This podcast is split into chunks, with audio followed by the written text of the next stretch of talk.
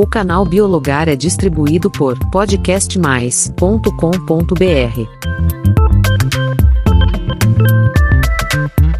Recentemente falamos sobre adubo em especial sobre resíduos que geramos em nossa casa, como borra de café, cascas de ovo, bituca de cigarro, que podem ter outra serventia. Confere lá no podcast 111. E surgiu a pergunta: mas e os alimentos que jogo fora? O que dá para fazer com eles? Por isso, hoje vamos falar sobre composteira. Quer saber, além dos benefícios, como montar uma em sua casa? Então, seja muito bem-vindo ao Biologar.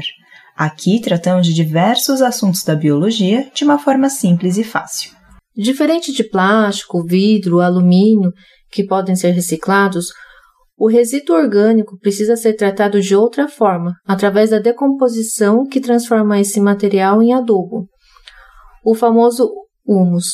E para esse processo podem ser utilizadas a composteira, que existem desde as mais caras até as feitas em casa, que é a que vamos falar por aqui.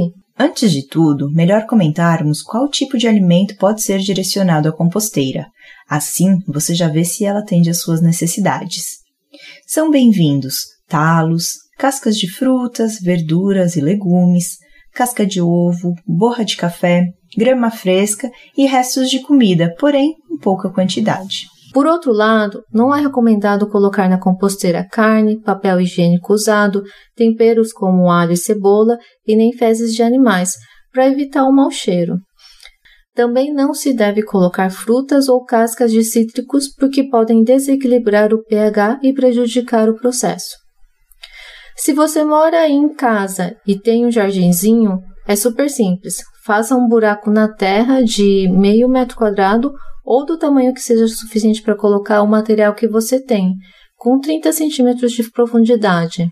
Daí é só colocar o resíduo orgânico e cobrir com folhas secas ou serragem para evitar o mau cheiro. Regue uma vez por semana e revolva a terra para arejar a cada 15 dias. Após algumas semanas, você notará uma terra com cor mais escura, fofinha e quase preta. Tem então o adubo, humus de minhoca. Agora, se você mora em casa sem jardim ou em apartamento, tem outra forma de fazer uma composteira, que é a composteira com minhocas. Para começar, é necessário ter três caixas ou três baldes com tampa. Em dois baldes é necessário fazer furos no fundo, que é por onde escorrerá o chorume e por onde as minhocas transitarão de um balde para o outro, e por isso é importante que os buracos tenham um tamanho adequado. No balde que o fundo é mantido intacto, é interessante fazer um furo na lateral para instalar uma torneira. Assim fica facinho de coletar o chorume. Para as tampas, é necessário fazer o seguinte: em uma tampa, faça furos para que se mantenha arejada, e nas outras duas você pode tirar quase todo o fundo para que as tampas funcionem como um apoio para empilhar os baldes. Para facilitar um pouco, o balde é, que fica mais ao chão coloque uma torneira. Então, ele será o balde 1. O balde do meio é o balde 2 e o balde mais acima é o balde 3. E antes que você se assuste, não é difícil de fazer não, e você pode ir pausando o áudio para ir se organizando, tá bom? Agora é só montar a composteira de minhocário. Começando pela parte de baixo, use o balde 1 com a torneira, que sempre será a base e nesse começo ficará vazio. Depois coloque uma das tampas com o fundo aberto e sobre ela encaixe o balde 2, que é um dos baldes que tem o fundo com furos. Então tampe o balde com a outra tampa com o fundo aberto. Use o balde 3, que também tem o fundo com furos, e encaixe por cima. E por último, encaixe a tampa que tem apenas os furos. Para começar o processo todo, coloque a terra no fundo do balde 3. Acrescente as minhocas e o resto de alimento. Lembrando que quanto menor o tamanho, mais rápida será digerida pelas minhocas. Uh, para evitar o mau cheiro, coloque serragem ou grama seca por cima e tampe. Com o tempo você vai percebendo que vai pingar um líquido para o balde 2 que escorrerá para o balde 1 e nada mais é do que o chorume, um concentrado líquido de nutrientes por isso, para usá-lo em regas, é necessário diluir uma parte para 10, porque ele é bem concentrado. Você notará também que a terra ficará com a cor mais escura, quase preta, como já comentei, e esse é o famoso humus. Agora, atenção! Como esse processo leva algumas semanas, temos o balde 2 para dar um apoio ao ciclo, ou seja, você irá usá-lo na mesma forma que fizemos no balde 3, colocando a terra no fundo, acrescentando a matéria orgânica, cobrindo com a serragem ou grama seca. O ponto é que os baldes 2 e 3 vão ciclar. Quando você perceber que a matéria orgânica de um balde está acabando, você colocará ele na posição 2 e vai passar a acrescentar a matéria orgânica no balde na posição 3. Para dar certo, lembre de colocar a, o tanto de matéria orgânica com a serragem de forma a ocupar o balde e ter uma conexão entre os baldes 2 e 3. Assim as minhocas poderão se deslocar entre eles. Outra coisa, faça buracos de tamanho suficiente para as minhocas passarem entre os baldes. Ah, temos mais dicas que podem ajudar na eficiência da sua composteira. É bacana revirar a terra sempre que incluir matéria orgânica nova. Isso ajuda a arejar o balde.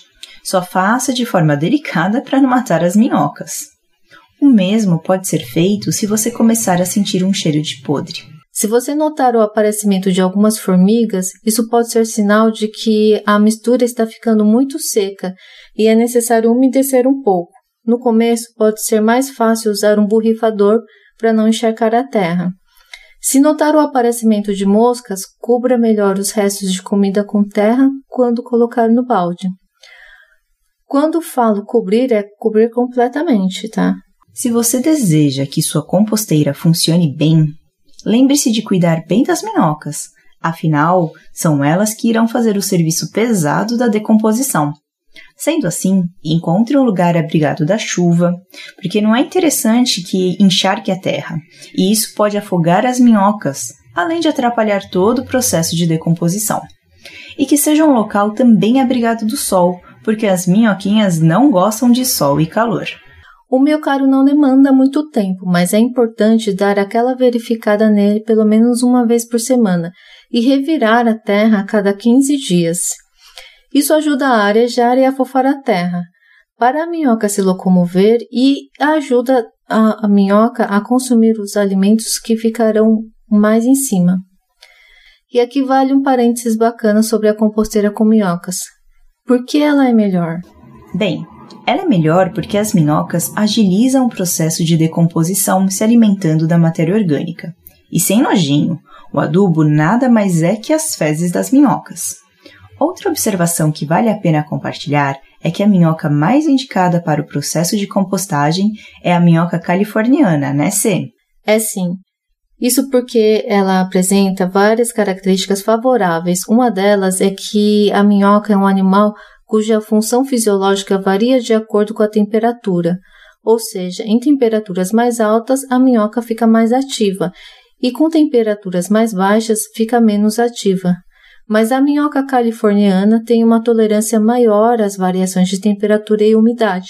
E não é só isso, ela apresenta um ciclo de vida mais rápido, então atinge a vida adulta e se reproduz em menos tempo que outras espécies de minhoca. Isso é um cenário bem bacana quanto à manutenção da população de minhocas na sua composteira. E outro fator bastante interessante é que essas minhocas apresentam um apetite voraz. Logo, se alimentam de diversos alimentos em grandes quantidades. Tá certo que elas são um pouco mais lentas no quesito deslocamento e também são menores em tamanho se comparadas com outras minhocas, mas isso não significa nada perto de todos os pontos positivos comentados. Para encontrar a minhoca californiana é bem fácil. Em lojas que vendem artigos de pesca, pela internet e até projetos sociais e municipais de compostagem que as distribuem de forma a incentivar o uso da compostagem. E aí, se animou para começar o processo de compostagem na sua casa? Conte para nós através do canal do Podcast Mais e siga nosso perfil biologaroficial no Instagram. Até a próxima!